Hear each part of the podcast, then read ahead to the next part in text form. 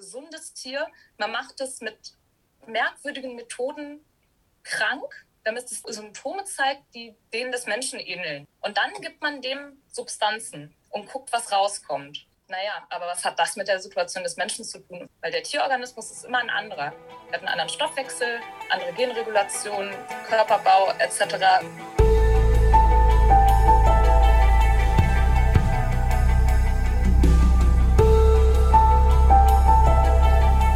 Veganinchens Stimme.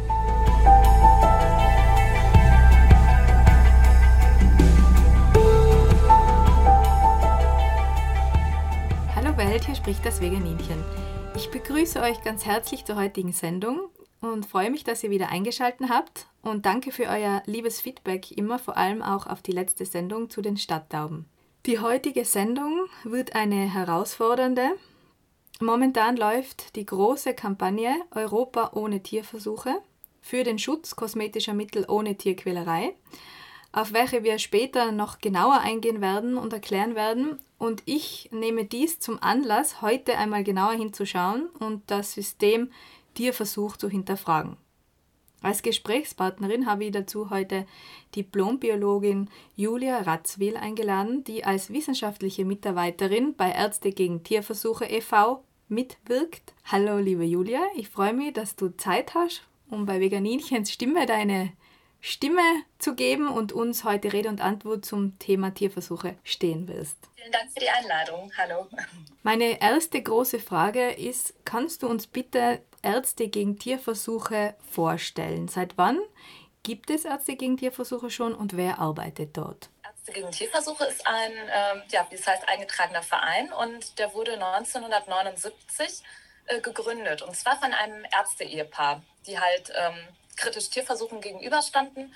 Und das heißt, uns gibt es jetzt seit über 40 Jahren und ähm, der Verein wächst, gerade so auch in den letzten Jahren. Wir haben einige feste Mitarbeiter in Vollzeit, ähm, unter anderem dann mich. Ich gehöre in das Wissenschaftsteam äh, zusammen noch mit fünf Kolleginnen. Und ähm, ja, wir, also unsere Arbeit ist halt das Thema Tierversuche und halt auch die Fachinformationen dazu so aufzubereiten, dass es jeder verstehen kann. Und dazu verfassen wir verschiedene Artikel.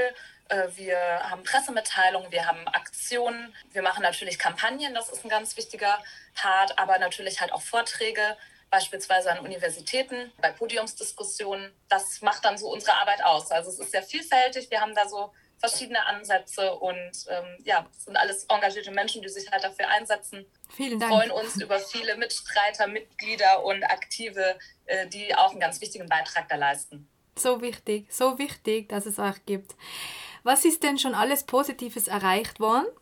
Was passiert jetzt gerade und was muss noch erreicht werden? Und zwar, ich fange jetzt äh, an mit, äh, was ist erreicht oder was machen wir? Also wichtiger Punkt bei uns, wir sind ja nicht einfach nur gegen Tierversuche, sondern wir sind auch ähm, dafür, dass diese tierfreien, humanbasierten Methoden vorankommen, diese sogenannten Alternativmethoden. Und ähm, äh, wir haben zum Beispiel den Herbert-Stiller-Preis, den wir verleihen. Und zwar ist das ein Forschungspreis, der an ja, verschiedene Wissenschaftler geht, die sich bei uns bewerben können, die tierversuchsfreie Forschung machen. Weil tierversuchsfreie Forschung, da kommen wir vielleicht später nochmal zu, die ist ganz schlimm unterfinanziert ähm, in Deutschland generell. Und ähm, da haben wir gesagt, wir müssen da auf jeden Fall was machen und das unterstützen. Und das ist zum Beispiel ein Teil.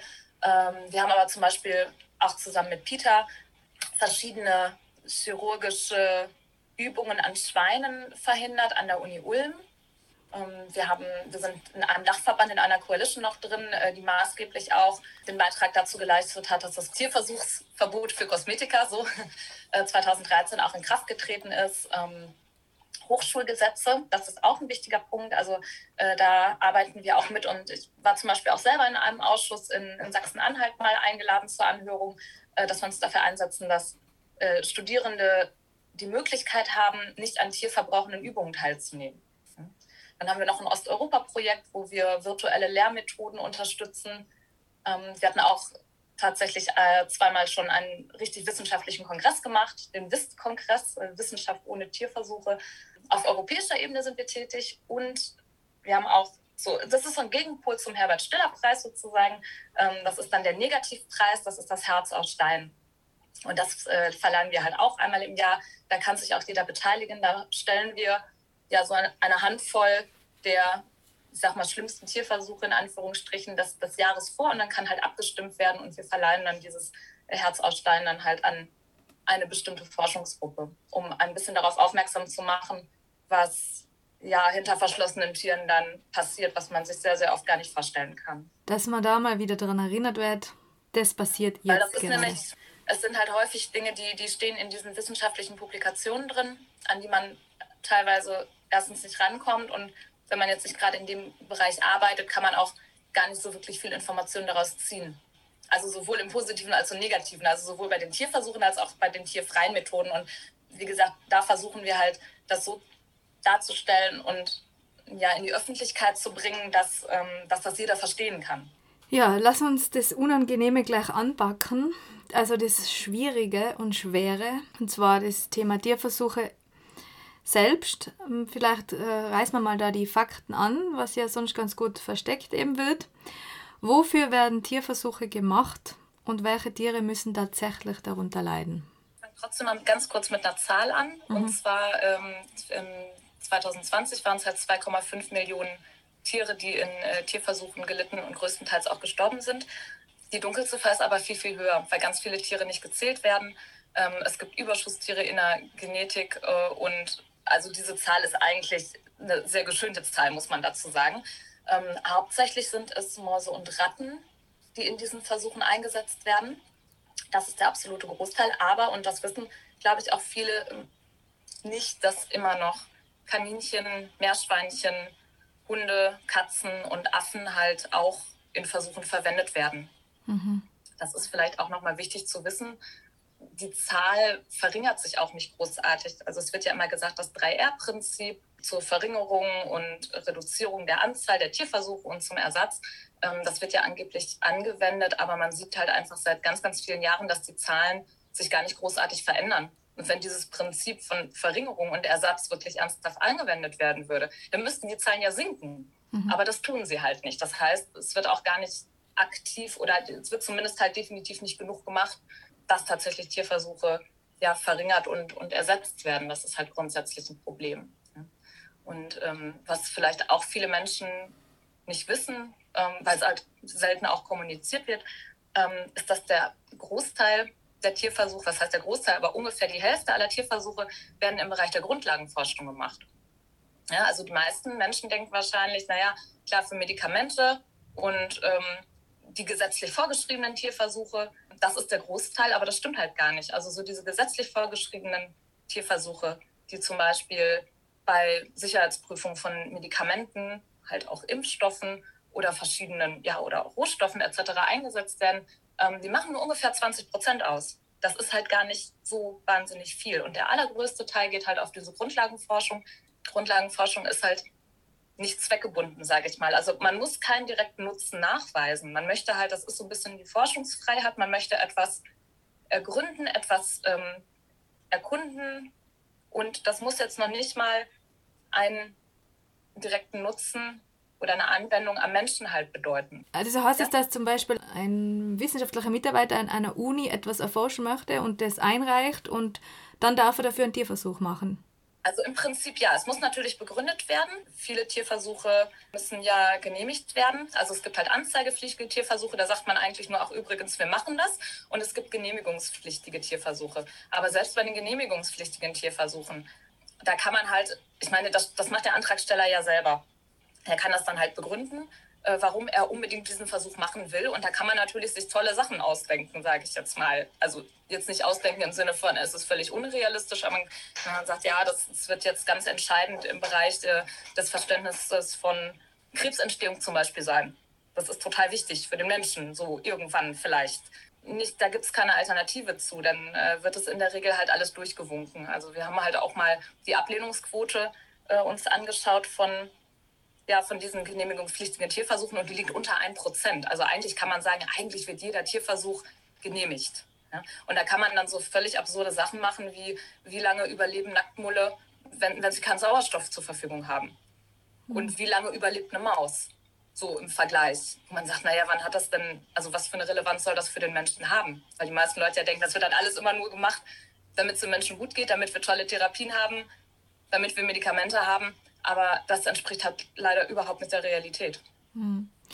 Und diese horrende Zahl, die bekannt ist, die du zuerst genannt hast, gilt dir für Deutschland? In weltweit ist es noch unglaublich viel mehr dem so. Und äh, jetzt könnte man natürlich, weil man auch manchmal in die Diskussion kommt, naja, aber im Vergleich, so wie viele Tiere werden denn gegessen? Äh, das kennen wahrscheinlich viele dann auch, dass äh, die sich dann gegen Tierversuche engagieren, dass dann dieses vermeintliche Totschlagargument kommt. Aber da muss man halt sagen, also A, kann das Leid eines Tieres nicht mit dem anderen aufgewogen werden. Hm? Und außerdem ist es ja auch noch mal etwas, es ist ja ein ganz anderes Paar Schuhe sozusagen, weil ähm, man macht ja auch noch schlechte Wissenschaft sozusagen damit. Also man, man, Tiere werden gequält, sie werden getötet, sie werden in den Laboren halt gehalten, die sehen niemals äh, das Tageslicht teilweise. Und es ist aber ja auch noch die Auswirkung, die diese Ergebnisse halt haben, weil dazu kommen wir bestimmt auch gleich noch, dass man die überhaupt nicht äh, auf den Menschen übertragen kann. Also manche Ergebnisse stimmen halt überein, aber ganz, ganz viele halt nicht. Also es ist halt auch noch ein, äh, ganz schlimmes Pokerspiel hm. ne, mit der Gesundheit äh, des Menschen. Mich würde auch noch interessieren, was erlaubt das Tierschutzgesetz? Das ist immer eine sehr interessante Frage, weil man ja sagt, naja, ähm, es steht ja wirklich, ähm, eigentlich steht da ja, das genau. Zufügen von Schmerzen, Leiden und Schäden ohne vernünftigen Grund ist verboten.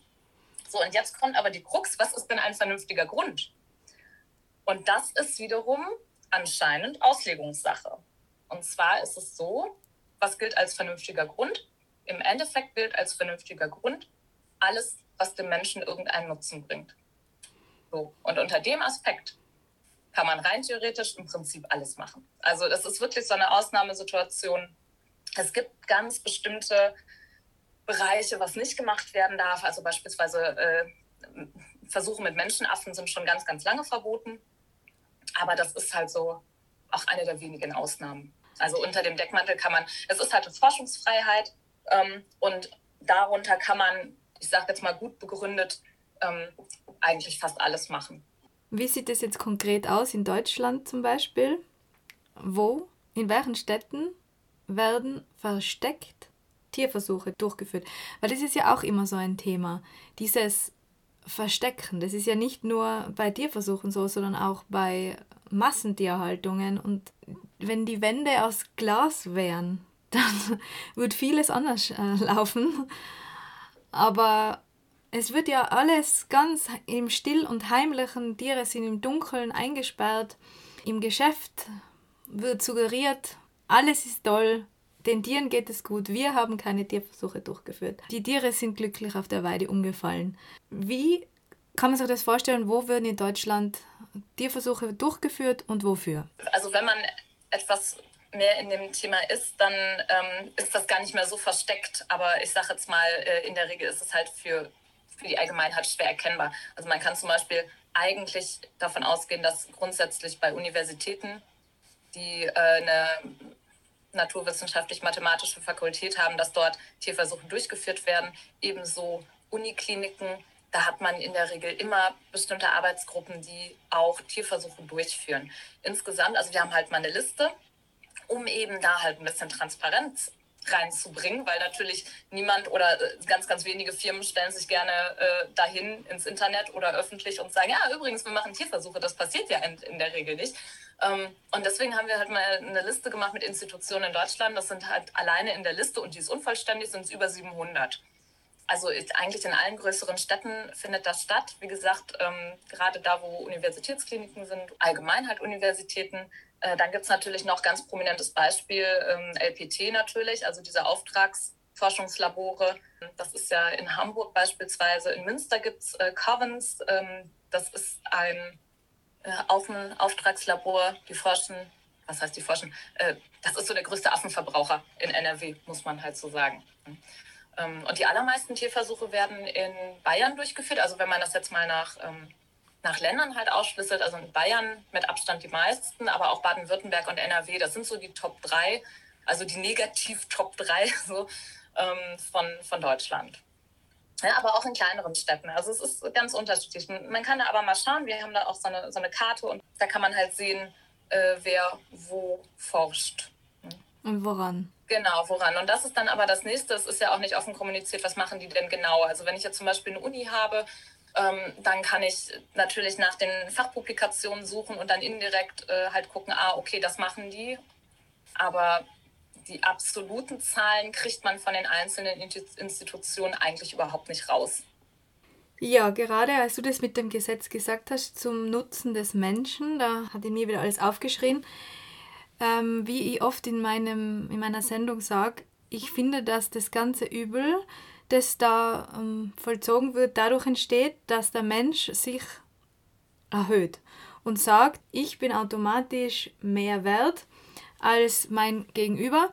Und ich sehe zwar, dass dieses Tier leidet, ähm, Schmerzen hat, Angst hat und ich weiß zwar, dass es nicht sterben will und dass es eigentlich kein Leben im Dunkeln weggesperrt verdient hat, aber diese Qual ist legalisiert, weil es ist zu unserem, also dem menschlichen Vorteil. Und wenn ich das so sage in der Öffentlichkeit und sage, für mich geht das gar nicht und ich finde das furchtbar, dann heißt es immer, aber wenn du krank bist und ähm, ein Medikament unbedingt brauchst oder wenn dein Kind unbedingt dieses Medikament braucht, dann bist du doch froh, dass, das, dass es den Tierversuch gibt und dass es an Tieren getestet worden ist und dass du das benutzen kannst.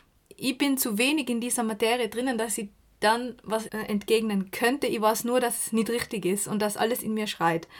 Und deswegen würde ich dich bitten, dass du ein bisschen mit mir da eintauchst und uns vielleicht erzählen kannst, gibt es Medikamente, die eine Erfolgsgeschichte ohne Tierversuche äh, haben, beziehungsweise eben was du zuerst schon gesagt hast, ist es überhaupt heutzutage noch notwendig, Tierversuche durchzuführen?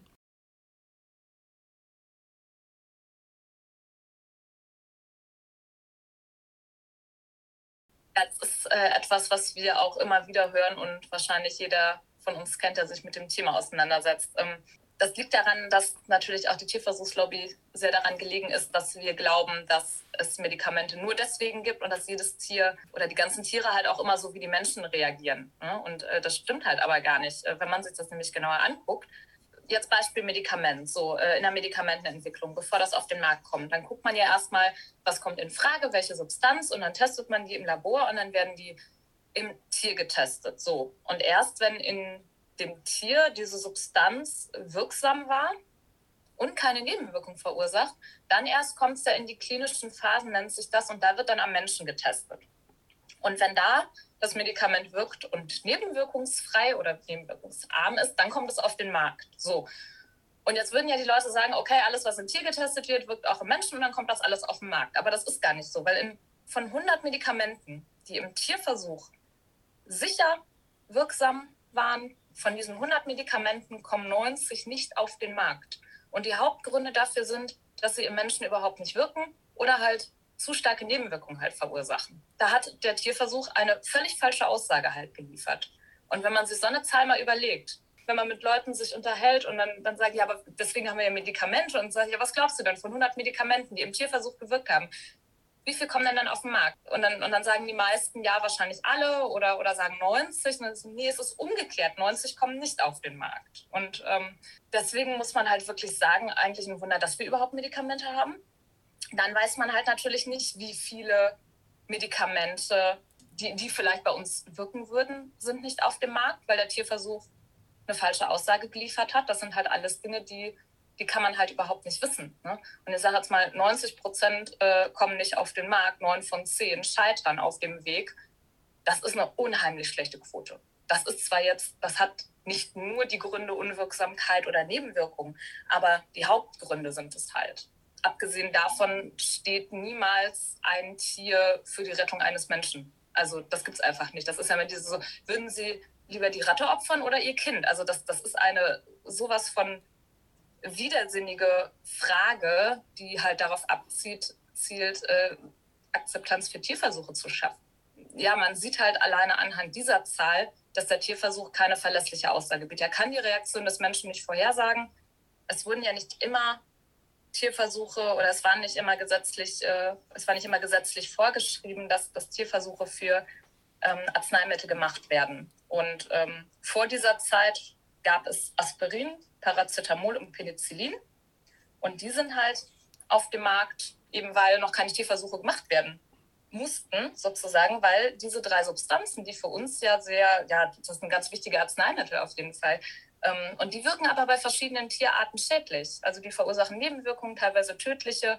Ähm, das heißt, wenn man die mit heutigen Methoden testen würde, also mit heutigen Tierversuchen, dann würden die wahrscheinlich gar nicht auf den Markt kommen. Eigentlich der Wahnsinn. Hm? Und vor allen Dingen, wenn man sich dann halt die, die Scheiternsquote dann halt überlegt, es ist eigentlich irrsinnig, dass dann immer noch Tierversuche gemacht werden. Also wie gesagt, ähm, es wird auch häufig von der, von der Lobby gesagt, ja, wenn wir jetzt Tierversuche verbieten würden, dann hätten wir in ein paar Jahren keine Medikamente mehr. Und das ist natürlich ein Satz, der unheimlich Angst macht, weil das möchte niemand, das möchte ich auch nicht, um Gottes Willen. Gar keine Frage. Nur, da muss man mal hinter die Aussage gucken, was, was heißt denn das? Und eigentlich, die eigentliche Begründung ist aber nur, Tierversuche für Medikamente sind zumindest im Moment noch gesetzlich vorgeschrieben. Und wenn man die Gesetze nicht ändert, ja, dann hat man auch in ein paar Jahren keine Medikamente mehr. Aber nicht, weil der Tierversuch so toll ist, sondern weil es halt einfach im Gesetz steht. Ja? Und dann wird aber diese Aussage halt benutzt, um, um ja wirklich Ängste zu schüren, die ähm, ja den, den Fakten ja eigentlich gar nicht entsprechen. Weil die Leute, wenn die den Satz hören, denken ja, oh Gott, Tierversuche sind total wichtig, die sagen die Reaktion des Menschen heraus, die dürfen wir auf gar keinen Fall verbieten. Aber im Endeffekt ist es ja so, man kann nicht Tierversuche verbieten und nicht die Gesetze ändern. Das funktioniert nicht. Das muss alles Hand in Hand gehen. Da muss man sagen, wir haben super tolle Alternativmethoden, die müssen einfach schneller anerkannt werden, damit die schneller die Tierversuche ersetzen können. Und die Gesetze müssen entsprechend geändert und angepasst werden. Und dann haben wir das Problem gar nicht. Also deswegen, ähm, da, da, da, wird eine, eine, sehr unsachliche Diskussion geführt, was mich halt immer wieder ärgert. Ne? Was mhm. dann heißt, ja, aber die, die Alternativmethoden können noch nicht so viel leisten und die sind nicht ähm, standardisiert und anerkannt und überhaupt. Ähm, aber man muss halt auch, sind, die Behörden sind einfach auch wahnsinnig langsam. Mhm. Und ist es teilweise auch, wie du da schon angesprochen hast, nicht nur sinnlos, sondern auch gefährlich für den Menschen, dass manches beim Tier ganz anders wirkt? Also es sind halt immer so Zufallstreffer im Endeffekt, weil es ist ja nicht so, dass Tiere und Menschen immer unterschiedlich reagieren. Es gibt natürlich einige Beispiele, wo die halt gleich reagieren. Und es gibt ja auch, wie gesagt, es gibt ja auch Beispiele, wo, wo Medikamente dann auch auf den Markt kommen und wo äh, das Tier wie der Mensch halt reagiert hat. Aber das weiß man halt vorher nicht. Solange man das nicht am Menschen getestet hat, wenn es eine neue Substanz ist und selbst wenn man es an allen möglichen Tieren getestet hat, dann kann man immer noch nicht mit Sicherheit sagen, wie es beim Menschen wirkt. Also das ist immer ein, also Tierversuche sind immer ein Stück weit ein Glücksspiel. Ne? Es mhm. gibt immer mal wieder Treffer und die werden dann natürlich hochgehalten von der Lobby und gesagt, so, das hätten wir, das Wahnsinn, total toll. Und der Rest wird halt einfach irgendwie unter den Tisch fallen gelassen. Und ähm, daher kann man, ich sage jetzt mal so, wenn man jetzt nicht so direkt in dem Bereich drin ist, auch gar keinen objektiven Blick dann natürlich entwickeln. Das ist wahnsinnig schwierig. Also das bedeutet, das dass die Gesetze abgedatet werden müssen, weil es wissenschaftlich gesehen sehr wohl schon Alternativen gibt, die viel mehr bringen würden als das Tier. Da hat es auch kürzlich in Österreich einen Artikel gegeben für die Verleihung des Staatspreises, weil zwei österreichische Forscher Alternativen entwickelt haben. Vielleicht kann man da kurz drüber sprechen, äh, wie man sich das vorstellen kann. Was ist da entwickelt worden? Da geht es um das Thema Organoide oder wir nennen es auch manchmal Mini-Organe, das ist etwas äh, mundgerechter sozusagen. Das, ist, ähm, das gibt es noch gar nicht so lange. Das ist eine ganz, ganz tolle Technik und zwar äh, sind das ja or originale Mini, Mini-Organe. Ähm, die können ähm, vom Menschen, also wenn jetzt zum Beispiel eine Biopsie von der Leber stattfindet, weil vielleicht eine Erkrankung vorliegt oder ähnliches oder weiß der Himmel was, also von dieser Biopsie können dann halt einige Zellen abgezweigt werden und die können im Labor weiter kultiviert werden. Und die können dann wirklich zu so, so also die sind nur ganz, ganz klein, so Millimeter groß, ähm, aber die bilden dann halt so ein, ein Mini-Original-Organ auch mit verschiedenen Zelltypen aus. Ähm, es gibt noch einen weiteren Weg, wie man das machen kann, und zwar über, das ist jetzt etwas äh, umständlich, das Wort induzierte pluripotente Stammzellen. Das heißt, man hat ja nicht immer eine Biopsie oder möchte das vielleicht auch nicht, aber man kann zum Beispiel äh, Hautzellen oder Haarwurzelzellen von einem Menschen, entweder einem gesunden oder auch einem kranken Menschen, nehmen und diese Zellen zurückprogrammieren zu seinem Stammzellzustand. Und äh, dieser, diese Art von Zellen haben halt die Möglichkeit, sich in alle möglichen Zellen des Körpers zu entwickeln. Also je nachdem, was man dann dazu gibt im Labor, können sich daraus Herzzellen entwickeln oder Leberzellen oder Lungenzellen, was auch immer. Ähm, so, und ähm, die kann man dann auch wachsen lassen. Das heißt, ich könnte ja zum Beispiel, und das wird auch schon gemacht, wenn ich sage, ich möchte jetzt mich auf dem Chip haben sozusagen, dann könnte man von mir die Zellen nehmen und ein und Herzzellen und Leberzellen zum Beispiel züchten und diese so weiter kultivieren, dass die dann auch so Mini-Organe ausbilden. Die sehen dann, wie gesagt, natürlich jetzt nicht aus wie das Originalorgan, aber sie haben die verschiedenen typischen Zellen, die für die jeweilige Funktion des Organs halt wichtig sind. Ähm, und die bilden sie diese Strukturen dann halt auch spontan aus. So.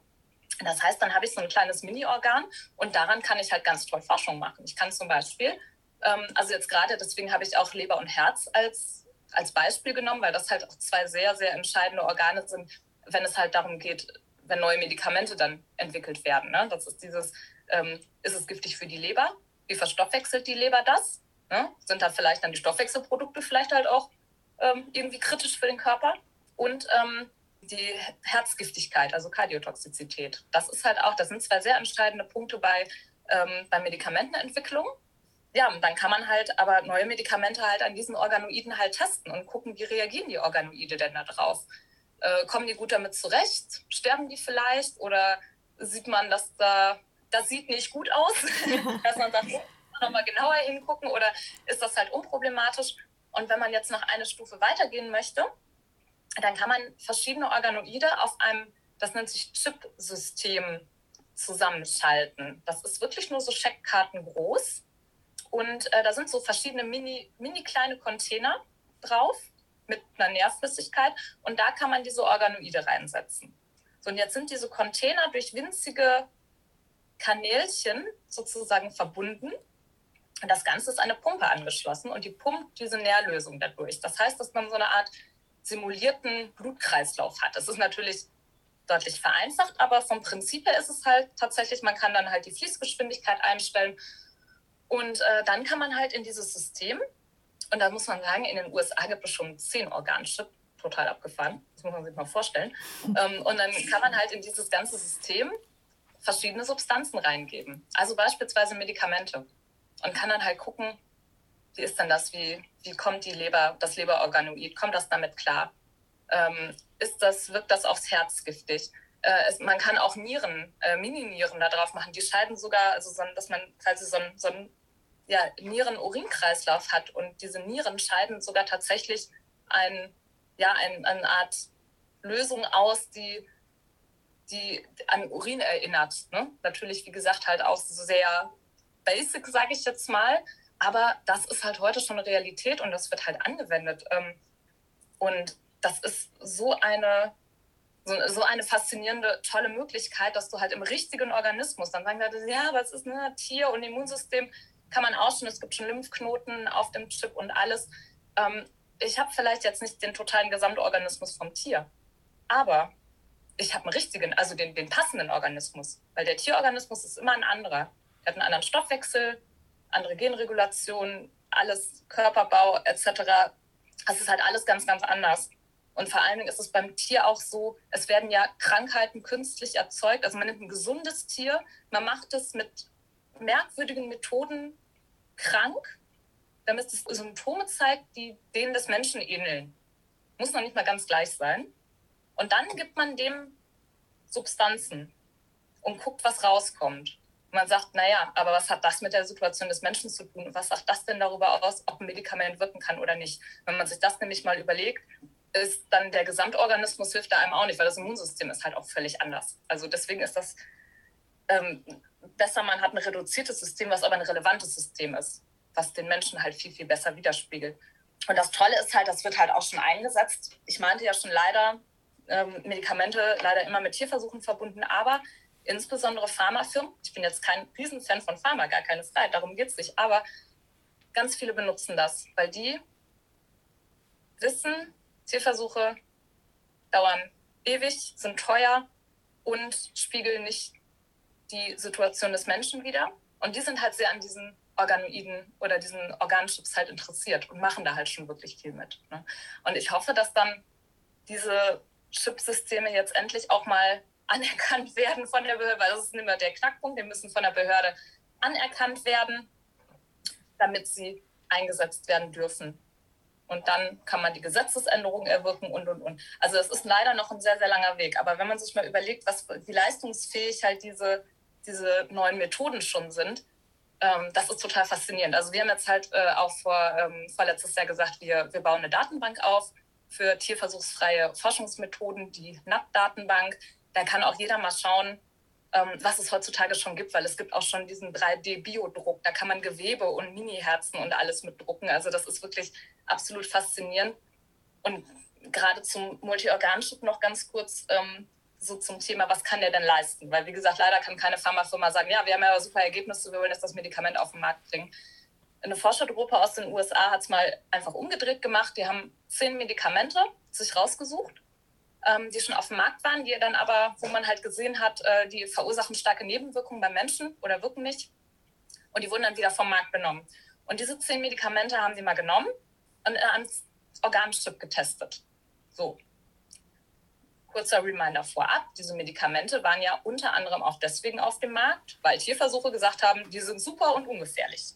Hat aber im Menschen dann halt nicht funktioniert. Es wurde zurückgenommen, es wurde im Organchip getestet. Und von diesen zehn Substanzen wo der Tierversuch in allen zehn Fällen gesagt hat, alles kein Thema, hat der Organchip in sieben von zehn Fällen detektiert, dass dieses Medikament für Menschen problematisch ist. Mhm. Und das ist eine, also 70 Prozent Erfolgsquote für die tierfreie, humanbasierte Organchip-Technologie, 0 Prozent Erfolgsquote für Tierversuche. Alleine daran sieht man schon, was da für ein Potenzial ist. Ich hoffe von Herzen, dass das vorangeht und dass es in den nächsten Jahren anerkannt wird und dass, dass die Tierversuche als das gesehen werden, was sie sind, nämlich nicht mehr oder nie notwendig gewesen. Und eine kurze Zwischenfrage. Wie schaut es mit den aktuellen Corona-Impfungen aus? Sind dafür auch Tierversuche durchgeführt worden? Ja, leider. Also wie bei allen Medikamenten, Arzneimitteln muss man leider davon ausgehen. Alles, was auf dem Markt ist, ist mal im Tierversuch getestet worden. Auch die Corona-Impfstoffe, gerade die sind aber ein Beispiel dafür, wie offenbar dann doch nicht so wichtig die Tierversuche sind, weil die sind ganz oft parallel gelaufen. Das ist total interessant, weil meine Kollegin hat da, ähm, das war so ihr Spezialthema, sage ich mal, die hat da auch einen ganz großen Artikel zugeschrieben, hat ganz viel Recherche gemacht, ähm, die Diliana, und ähm, die hat halt herausgefunden, dass viele, viele Tierversuche, also viele wurden gar nicht gemacht. Viele wurden gemacht, aber extrem kurz, also über einen so kurzen Zeitraum, wo man sagt so, okay, das ist ja eigentlich unmöglich. Also wenn du nur mal drei Wochen dann drauf guckst, also ich weiß nicht, äh, ob das, äh, dann, dann hätte man es auch gar nicht machen müssen, so nach dem Motto. Und es gibt aber auch sehr viele Tierversuche, die wurden parallel gemacht. Also das ist wirklich das, ja, es sind schon klinische Studien gestartet mit Probanden, mit, was weiß ich, keine Ahnung, 2000 Probanden. Und wir haben jetzt aber auch noch mal zehn Affen genommen und testen halt auch daran. Man sagt also, dafür, dass uns ja immer verkauft wird, oh Gott, die sind so wahnsinnig wichtig für die Sicherheit des Menschen, ganz entscheidend, das führt das Ganze ja ad absurdum. Mhm. Also ich meine, wir sind alle, na klar, ich meine, dass die, dass die Impfstoffe so schnell entwickelt werden konnten, das ist natürlich äh, ähm, erstaunlich gewesen und toll. Aber ähm, die Tierversuche haben da keinen großen Beitrag geleistet. Und im Endeffekt war es dann halt auch so, dass gerade bei, ich weiß jetzt nicht mehr welcher, aber irgendeiner der mRNA-Impfstoffe, da war es dann so, der Tierversuch hatte eine, ähm, für, für zwei Impfstoffkandidaten war das, gleiche Ergebnisse. Und aber parallel in den klinischen Studien hat man gesehen, dass der eine bei Menschen halt viel, viel besser wirkt. Und deswegen hat man den anderen dann liegen lassen und hat dann nur noch den verfolgt. Ne? Also auch da sieht man dann ja schon, äh, es kommt im Endeffekt kommt immer darauf an, wie der Mensch reagiert. Man, das, das Tier kann es nicht vorhersagen und es ist immer, es ist immer ein Glücksspiel. Ne? Ja, ich wollte die Sendung Das System Tierversuch nennen. Ich glaube, ich nenne sie jetzt das veraltete System Tierversuch. das ist passender. Das ist auch genau.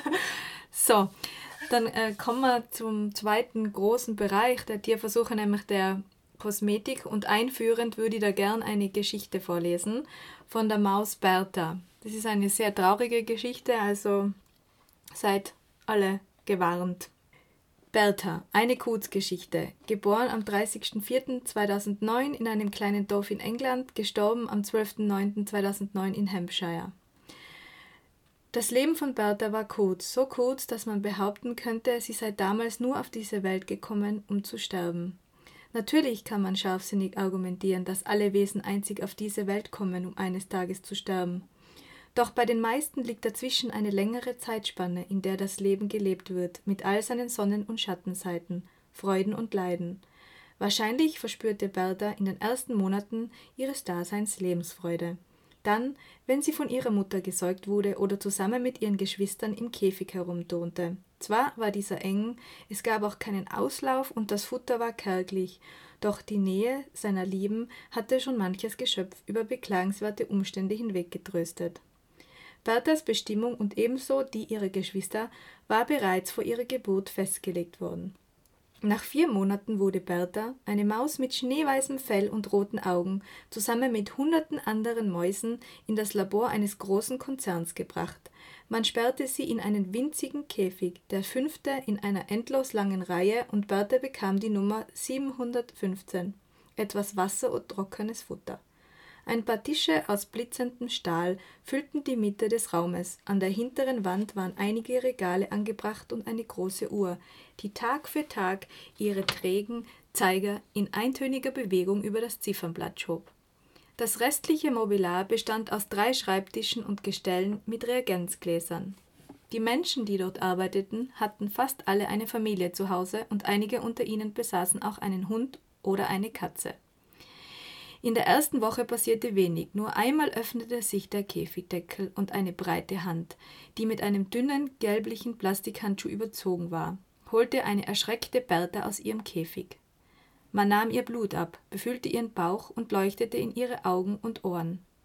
Bertha war verängstigt. Sie fürchtete sich von den Plastikhänden und war froh, bald wieder in ihrem Käfig zu sein. Einmal in der Nacht kam der Wachmann und ging mit langsamen, festen Schritten durch das Labor. Ab und zu leuchtete der Schein seiner Taschenlampe in einen Käfig hinein und schreckte eine Maus auf. Der Wachmann war jedes Mal froh, wenn er diesen Raum wieder verlassen konnte, denn in all den Jahren hatte er schon viel gesehen und so manches Bild lastete wie ein schwerer Granitstein auf seiner Seele.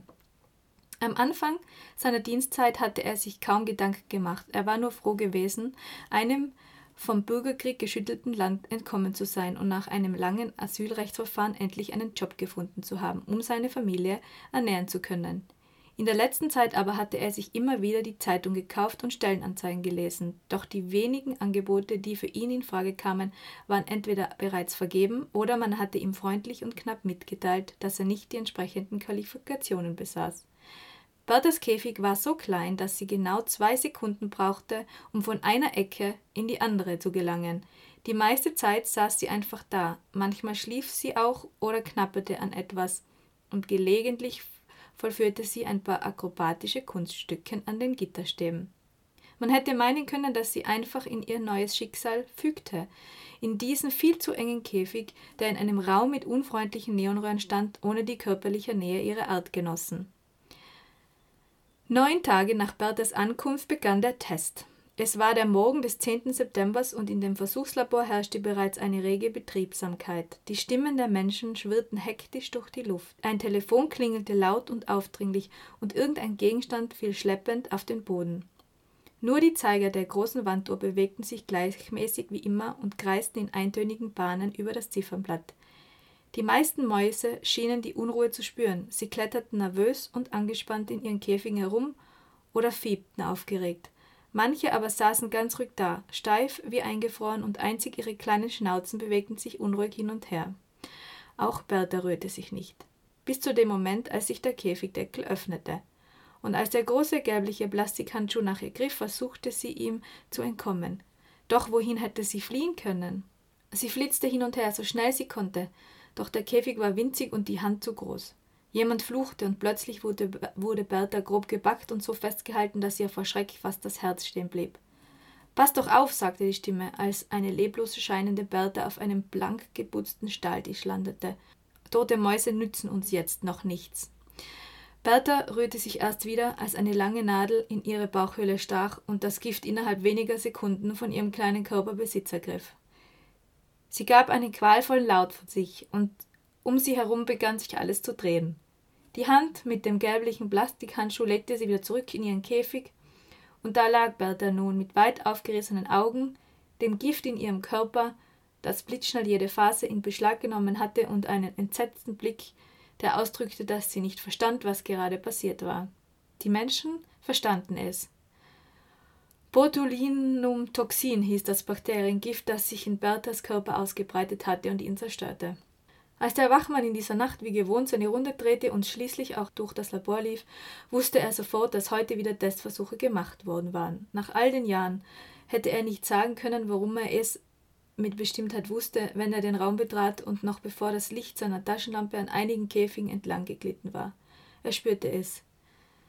In diesen Nächten schien seine Taschenlampe immer schwer wie Blei. Die Last, die auf seinem Herzen lag, breitete sich wie ein beklemmendes Gespenst in seiner Brust aus, und die Bilder verfolgten ihn noch lange danach in seinem unruhigen Schlaf. In jener Nacht fiel der Schein seiner Taschenlampe auf Berthas Käfig, und ihre weit aufgerissenen, entsetzten Augen begegneten den seinen für einen Flügelschlag in der Ewigkeit. Er ließ die Taschenlampe sinken, und genauso sank das Herz in seiner Brust, das Licht glitt weiter, verschwand und schließlich ganz aus dem Raum, und ließ Bertha wieder in die Dunkelheit zurück. Als der Wachmann am nächsten Morgen seinen Dienst beendete, verließ er das Gebäude mit dem Vorsatz, es niemals wieder zu betreten. Berthas Todeskampf dauerte zwei Tage, zwei qualvolle Tage und Nächte, bis sie schließlich bei vollem Bewusstsein erstickte. 48 qualvolle Stunden, 2880 Minuten. Jede Sekunde so schrecklich wie die vorangegangene und noch schrecklicher. Doch was bedeuten schon die Zeiteinheiten des Menschen? Für Bertha war es ein einziger endlos scheinender, qualvoller Moment, der sich in der Unendlichkeit ausbreitete. So endete das kurze Leben von Bertha, der Maus mit dem schneeweißen Fell und den roten Augen. Sie starb für irgendeine Frau auf dieser Welt, die sich nicht damit abfinden konnte, dass das gelebte Leben Falten in ihr Gesicht gewebt hatte und für einen Konzern, dessen Vorstand sich über die steigenden Verkaufszahlen ihres Produktes freuten. Sie starb für Botox.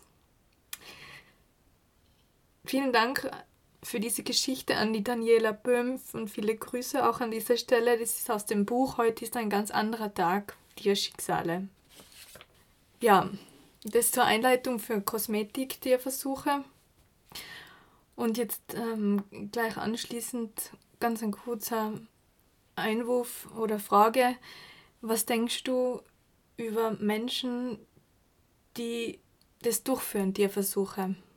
Also wie, wie ist es überhaupt möglich, wie du sagst, gesunde äh, Lebewesen mit irgendwas zu infizieren und zu quälen? Wie, wie denkst du, ist es überhaupt möglich, sowas zu machen? Die Leute, die das machen, denen wird oft, äh, ich sag mal, Sadismus vorgeworfen. Das ist aber, ich will nicht ausschließen, dass es das durchaus gibt, aber das ist äh, der, bei, den, bei dem Großteil der Leute ist es wirklich diese, dieser feste Glaube daran, dass sie etwas Gutes für den Menschen damit machen. Hm. Also wirklich dieses, ähm, ich muss das machen, das ist nicht schön. Wir machen es, sagen ja auch viele Wissenschaftler, wir machen das alle nicht gerne. Ähm, die haben wirklich diese, diesen ganz festen Glauben oder sagen sich das halt auch immer wieder, dass sie es ja zum Wohle des Menschen machen, dass sie das machen müssen, um Menschen zu schützen und das damit Vorsicht rechtfertigen. Und das liegt natürlich auch an dem ganzen System, weil ich sage jetzt mal so, ich meine, ich habe Biologie studiert, das ist jetzt schon einige Jahre her, aber da wurde überhaupt nicht drüber diskutiert. Das war ganz klar, Tierversuche müssen gemacht werden wenn sie Biologie machen, müssen sie damit rechnen. Und jetzt hatten wir neulich mal Kontakt auch zu einer äh, Studentin, denen wird das halt heutzutage noch erzählt. Also wenn sie, wenn sie keine, da steht der Prof vorne und sagt, ja, also wenn sie keine Tierversuche machen wollen, dann können sie jetzt eigentlich gleich gehen. Das ist ein absolutes Unding. Ähm, und, aber das ist das System, was halt dahinter hängt, dass wirklich dann glaubhaft von mehreren Professoren halt versichert wird, dass das unabdingbar ist, dass das nötig ist, dass man das machen muss, dass das immer zum Wohle des Menschen ist und ähm, ja, Mann oder Maus, blöd gesagt, ähm, dass sich das viele immer wieder äh, vor Augen führen. Und das finde ich halt schlimm, weil, wie gesagt, gerade im Bereich, ich meine, ich habe das ja auch lange geglaubt, muss man sagen. Und klar, wenn da dann der Prof vorne steht und das ist nicht der Einzige, der das sagt, sondern das ganze System das auch so lebt, dann stellst du das nicht so schnell in Frage, sage ich mal. Und äh, es wird ja gar nicht kritisch darüber gesprochen. Also all das, was ich erfahren habe, als ich mich informiert habe ähm, über Tierversuche, also diese beispielsweise ne, 90 Prozent Scheiterungsquote in, bei den Medikamenten oder im Bereich Grundlagenforschung ist noch viel schlechter die Quote. Ist unter 1 Prozent der Ergebnisse findet man auch im Menschen. Das sind katastrophale Zahlen. Ähm, hm. Und klar, wenn man jetzt irgendwie sagt, ja, aber ich will jetzt irgendwie aber den Stoffwechselweg der Maus besser verstehen und mache dafür Experimente ähm, und ich will da was rausfinden und das ist Grundlagenforschung und irgendwann könnte es dem Menschen helfen.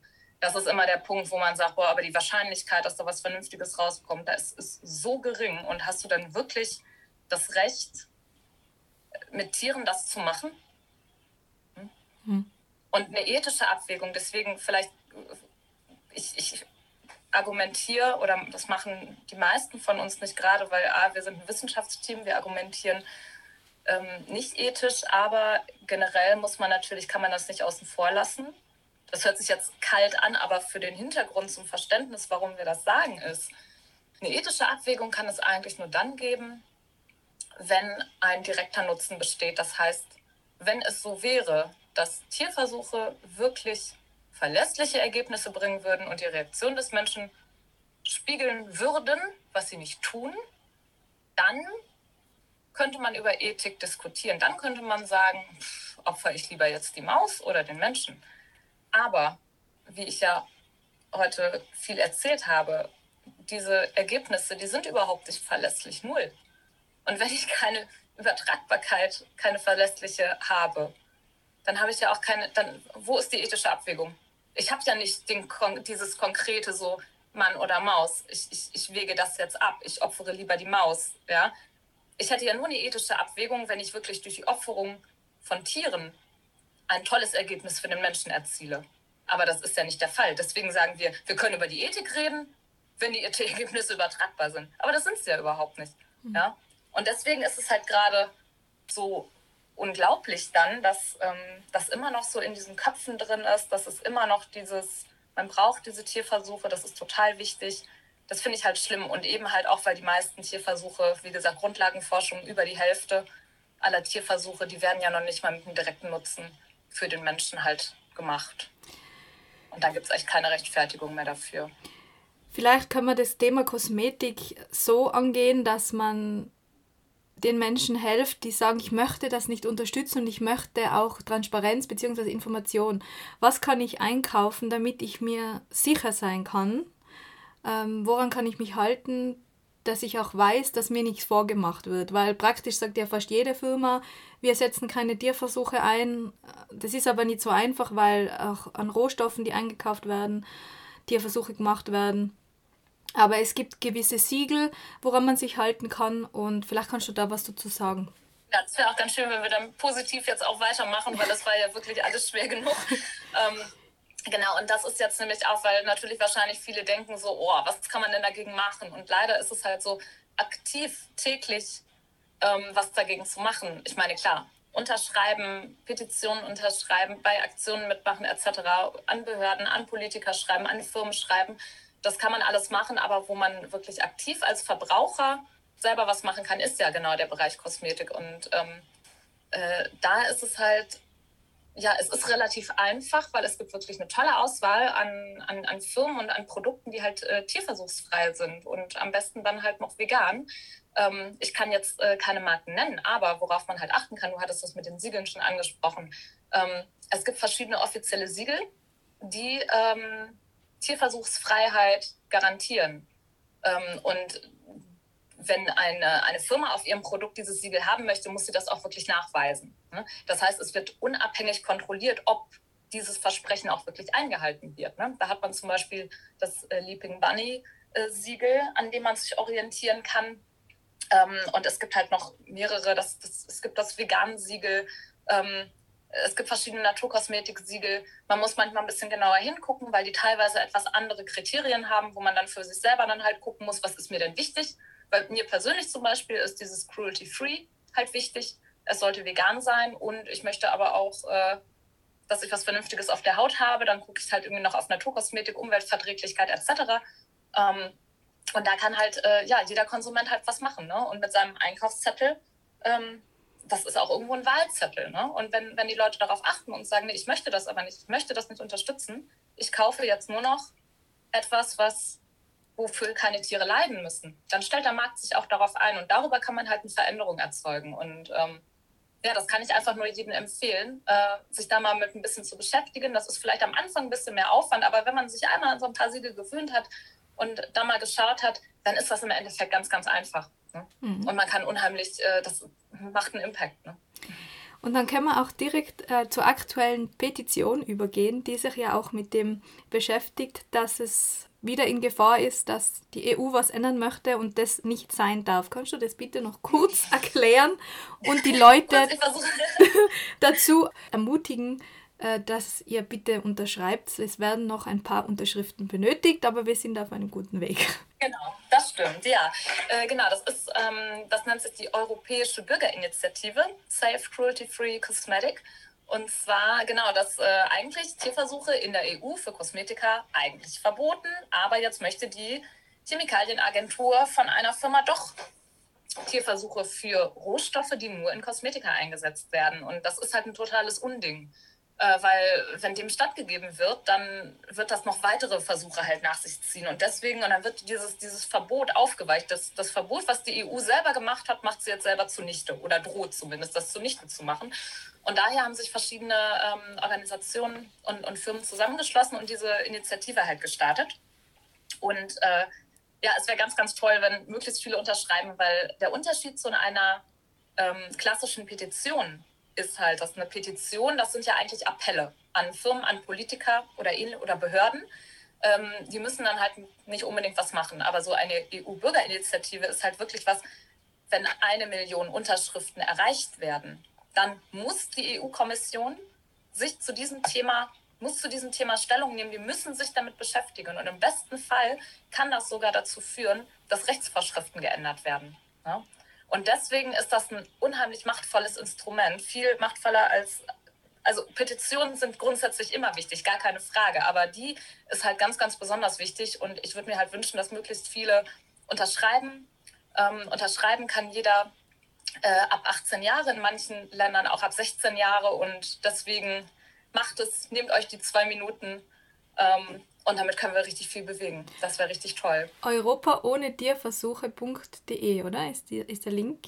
Genau, also europa-ohne-tierversuche.de. Genau, da kann man sich informieren, da haben wir ein bisschen was zusammengestellt. Ähm, und da ist dann halt auch der Link zu der EU-Seite selber. Danke. Und unter welchem Link kann man eure Arbeit denn verfolgen bzw. euch unterstützen? Seid ihr auch auf Social Media vertreten? Ja, wir sind auf Social Media vertreten. Wir haben eine Instagram-Seite, wir haben auch eine Facebook-Seite ähm, und natürlich auch eine Website. Da sind dann ganz ausführliche und ganz viele Infos äh, über äh, Tierversuche und auch tierfreie Methoden. Das ist ärzte-gegen-tierversuche.de. Da kann man gerne mal vorbeischauen. Wir haben auch AGs, wo man aktiv sein kann und auch gerne mal, wen die äh, tierfreien Forschungsmethoden interessieren, äh, nat-database.org, ähm, also nat-datenbank.de. Also man kommt da auf verschiedenen Wege drauf, sonst einfach googeln. Ähm, da haben wir halt diese ganzen Forschungsmethoden. Ist total spannend und da kann man sich halt mal ähm, ja, informieren. Und das ist generell immer wichtig, einfach informiert zu sein und ähm, mit Leuten darüber zu sprechen und einfach Aufklärungsarbeit auch zu leisten.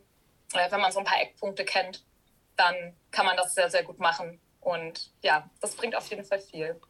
Vielen Dank, liebe Julia, für das Interview. Zum Schluss äh, möchte ich dir den Raum geben, dass du vielleicht den Hörer und Hörerinnen noch etwas äh, mitteilen möchtest oder uns erzählst, was du dir wünschst für die Zukunft. Ja, ähm, was wir dann immer natürlich gerne sagen, wir möchten gerne arbeitslos werden. Und zwar äh, wäre das ja dann, wenn die Tierversuche abgeschafft sind und die tierfreien Methoden alle regulatorisch akzeptiert. Also das wäre natürlich der große Traum. Ich würde mir jetzt einfach, äh, ähm, weil das wird leider wahrscheinlich noch ein bisschen dauern, ich würde mir halt einfach wünschen, dass das Bewusstsein größer wird, was die Alternativmethoden leisten können und dass da mehr Geld reingeht. Weniger als ein Prozent der äh, Gelder gehen in diese neuen Alternativverfahren und 99 Prozent in tierversuchsbasierte Projekte. Und da würde ich mir einfach die Umkehr wünschen. weil dann wird die Forschung sowas von abgehen. Ähm, wir hätten wahrscheinlich mehr und bessere Medikamente in kürzerer Zeit. Und ähm, ich finde, man sollte gerade als Forscher visionär vorangehen. Und das ist auch immer etwas, was ich nicht verstehe, dass gerade Forscher, gerade die, die die Vision haben sollten, die out of the box denken, die die Potenziale erkennen, dass die immer noch so skeptisch sind und immer noch an Tierversuchen festhalten. Und ich hoffe, dass da ein Umdenken einsetzt. Vielen Dank. Jetzt möchte ich auch noch was dazu sagen.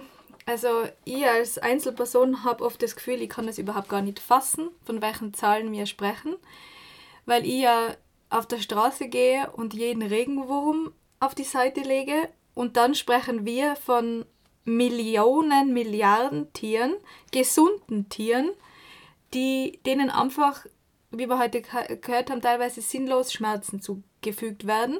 Mir ist es nicht erklärlich, wie das gerechtfertigt werden kann, dass man Tiere einsperrt, im Dunkeln hält und quält, ihnen Sachen spritzt. Und ich hoffe, dass ich es noch erlebe oder dass es in den nächsten Jahrzehnten oder vielleicht sogar Jahren passiert, dass wir zurückblicken und sagen können, warum haben wir das nicht schon viel früher geändert und warum hat, haben so viele sinnlose Lebewesen leiden müssen. Das ist ein großer Wunsch von mir und von ganz vielen Menschen, denke ich. Und ich würde jeden Hörer und jede Hörerin bitten, seid laut, sprecht darüber, setzt euch ein, denkt beim Einkauf darüber nach, habt eure Stimme für die Tiere und nutzt sie. Ich möchte nicht, dass noch eine einzige Maus wie die Bertha leiden müssen. Mögen alle fühlenden Lebewesen auf dieser Welt glücklich und frei sein, mögen alle meine und unsere Worte, Taten und Gedanken zu diesem Glück und zu dieser Freiheit beitragen. Bis zum nächsten Mal, eure Christina.